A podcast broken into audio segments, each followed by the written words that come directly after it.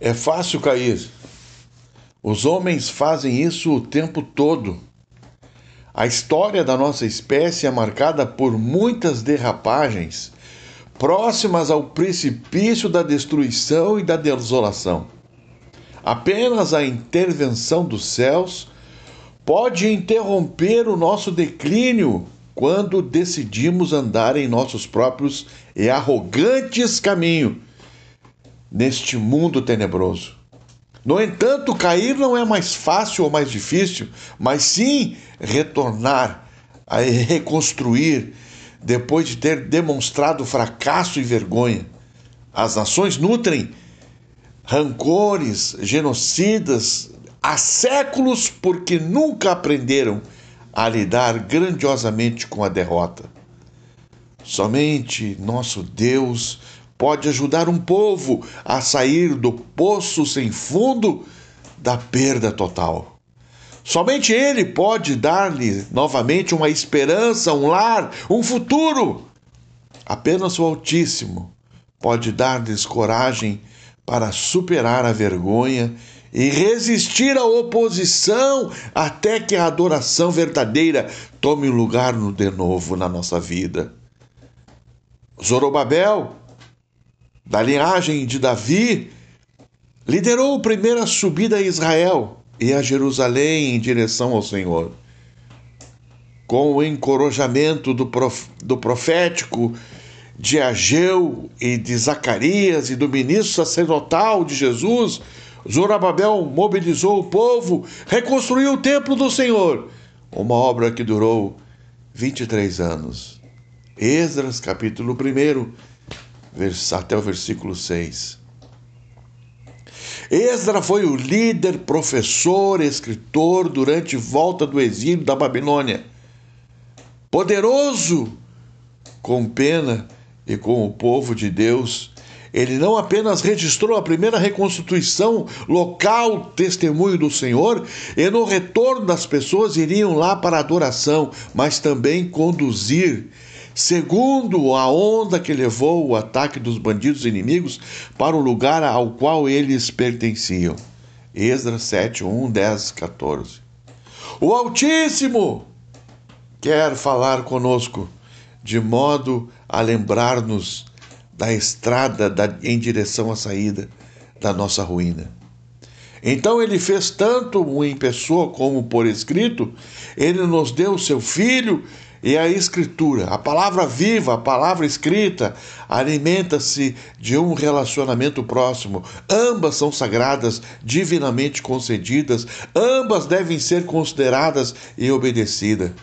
A rejeição de uma sempre leva à discreção da outra. As duas estão implicadas na reconstrução do templo e na restauração do povo. Por isso devemos ter a palavra viva e escrita para que nos mostre o caminho em momentos certos, como a ajuda apareceu pelo tempo, sempre pelo tempo, com Esdras finalmente registra: a boa mão do nosso Deus está sobre nós.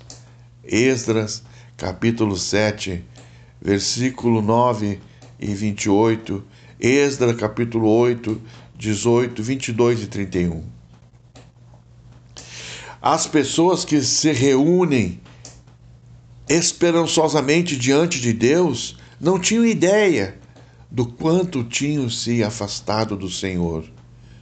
Poluídas apenas dos presentes sacrifícios generosos, muitos tinham prejudicado o seu compromisso com o Pai em casamentos com pessoas pagãs e adorações das práticas babilônicas.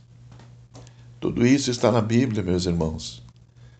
A profundidade do assombro do arrependimento de Esdras em favor do povo é um modelo de avivamento para os futuros milênios o avivamento tem que partir de dentro de nós.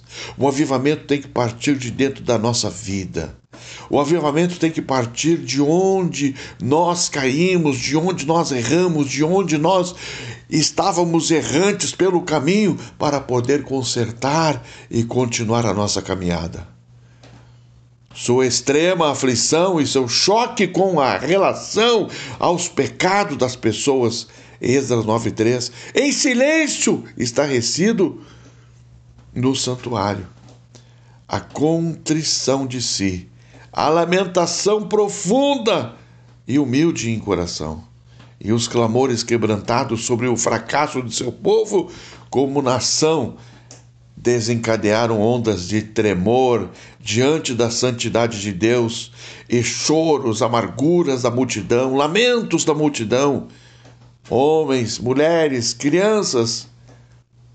Esdra não se afastaria das questões espirituais, nem comeria ou beberia até que algo fosse feito para trazer a purificação às pessoas. O profundo pode mais ser mais profundo, assim são os chamados avivamento e o clamor ao seu povo. Não desista. Não pense que terminou. Não pense que o mundo está todo torto e a igreja também. Saiba que você é uma peça fundamental para o avivamento que Esdra começou lá no passado e que hoje pode continuar sendo esse avivamento na tua vida. Não deixe o avivamento morrer. Não deixe que a voz de Esdras, quando restaurou o templo, não possa ser hoje também um exemplo para cada um de nós restaurarmos o templo que está destruído. Na verdade, na verdade, nós sabemos que nós somos o templo do Espírito Santo e temos que erguê-lo com santidade, porque sem santidade ninguém verá a Deus. Eu quero agradecer a você que escutou esse áudio, que Deus lhe abençoe e te guarde, e que tenha a paz sobre você, e que você possa retribuir as coisas de Deus que você tem recebido para ser um restaurador do templo do Senhor. O avivamento tem que chegar e o avivamento tem que ficar, porque Deus é o nosso refúgio e fortaleza. Deus abençoe. Aqui, Pastor João Paim.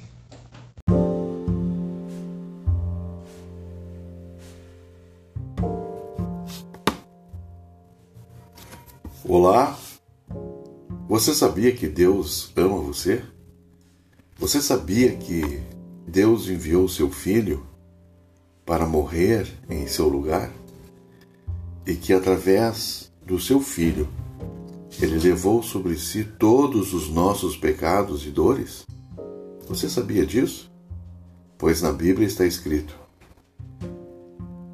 Em João no Evangelho de João, capítulo 3, e o versículo 16.